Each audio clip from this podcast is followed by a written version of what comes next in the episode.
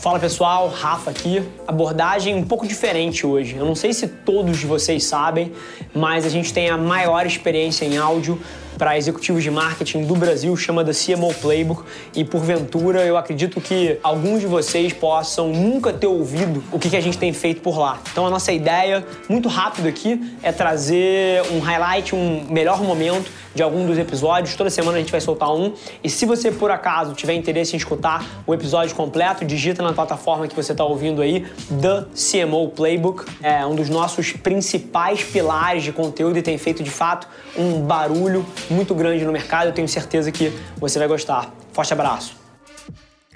E na hora que você é o conteúdo, você se torna o seu próprio gargalo.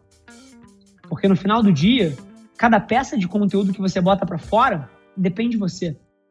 Então, quando eu decidi que eu queria construir conteúdo para minha marca pessoal, o que eu tentei fazer? Eu tentei hackear o sistema. Eu tentei entender uma forma de fazer isso que me onerasse o mínimo possível e maximizasse a minha produção. E o que, que eu criei?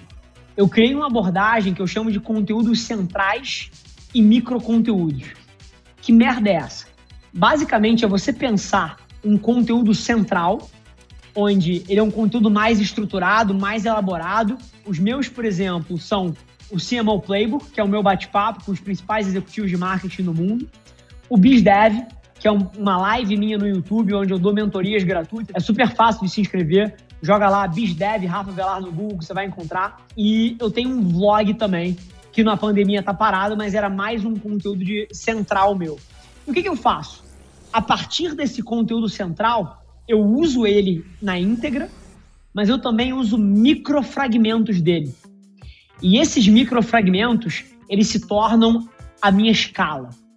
Porque eu não preciso pegar o celular e regravar alguma coisa ou fazer mais um conteúdo a partir do momento que eu tenho esse central. Tudo depois escorre desse conteúdo central e o fato é que hoje em dia eu produzo mais de 100 peças de conteúdo por dia com essa estratégia e me onera muito pouco. Porque uma vez que você tem o conteúdo central bem pensado, você pode fragmentar eles em vários micromomentos que se tornam conteúdos para todas as plataformas. E aí, conteúdos até em outros formatos, porque, por exemplo, o meu bate-papo com os principais executivos de marketing do Brasil e do mundo, ele é em vídeo, beleza? Então, assim, na pandemia a gente está gravando por call, mas num mundo normal, os executivos iam no escritório da agência, pô, tem um puta cenário, caralho, não sei o quê. A gente grava lá, tem a captação de vídeo, e isso vira, cara, um vídeo, por exemplo, de 30, 40 minutos no YouTube. Esse mesmo vídeo, a gente extrai o áudio e isso vira um podcast. Desse mesmo vídeo, a gente extrai talvez 10 melhores momentos ali que viram pequenos vídeos que vêm para o TikTok, que vêm para o LinkedIn, que vão para o Instagram, que vão para outros lugares. E daquele áudio de 40 minutos, a gente também consegue tirar melhores momentos ali e faz outros áudios menores, que viram podcasts mais curtos. E daquele mesmo vídeo, a gente consegue pausar o vídeo e tirar uma foto de um momento que tem uma expressão forte, de um momento que tem alguma coisa legal. Você pausa o vídeo gravado em 4K e você tem a foto daquilo ali. Então, dentro de um vídeo de 40 minutos, eventualmente você consegue tirar 40 peças de conteúdo deles em foto, em áudio, em vídeo e em texto. Por que texto? Porque depois você pode, por exemplo, se você já consegue ter uma pequena área de marketing, pelo menos com uma pessoa, você pode dar para essa pessoa ouvir aquele conteúdo. E ela pega aquela sacada que em teoria está em vídeo e escreve um texto e posta no Twitter. E posta no LinkedIn aquele texto. Então, a grande sacada para mim que libertou o meu tempo foi esse conceito de conteúdos centrais e conteúdos focados. E tem mais um que é um conteúdo colaborativo, que aí é que o negócio vira de fato. Então, a grande sacada é você criar uma máquina de conteúdo inteligente que otimize o seu tempo. Dentro do mobile, o sistema operacional do celular são as plataformas digitais. Então são os Spotify da vida, os LinkedIns da vida, os YouTubes, os Twitters, os Twitches, os Snapchats, os TikToks. Esses são os sistemas operacionais da internet. E é curioso que cada um deles tem uma dinâmica de comportamento de consumidor totalmente diferente.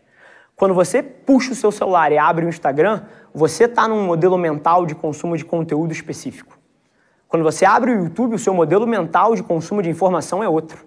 Quando você puxa o Spotify para ouvir um podcast ou para escutar música, o seu modelo mental é outro. E se você desrespeita isso na hora que você faz as suas estratégias de comunicação, você não tem a menor chance, a menor chance de ser relevante ali dentro. E ali dentro, a moeda de troca para você começar a jogar esse jogo é conteúdo. E assim, conteúdo é uma puta buzzword, né? Vamos ser sinceros, todo mundo está falando de produção de conteúdo. Mas conteúdo nada mais é do que os quatro formatos que sempre existiram: visual, audiovisual, texto e escrito. E todo mundo sabe disso. Todo mundo sabe que você pode produzir um vídeo, todo mundo sabe que você pode produzir um texto, todo mundo sabe que você pode fazer uma foto e usar essas redes para distribuir ela.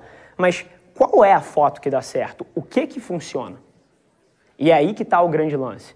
Porque a gente viveu 100, 200 anos de comunicação e publicidade, onde as marcas comunicavam o que elas queriam. E dentro dessas plataformas é 100% sobre o que o consumidor quer ver. Então ninguém quer ver a propaganda da sua geladeira por R$ 999,90. As pessoas estão ali buscando alguma utilidade própria. Ninguém quer ver a propaganda do seu consultório. As pessoas estão ali eventualmente pesquisando alguma coisa para melhorar a saúde delas. E na hora que você inverte a sua lógica para pensar com a cabeça do consumidor e não com o seu objetivo egoísta de negócios, é que você começa a ter uma chance ali dentro. Então essas plataformas, elas são vendas via branding.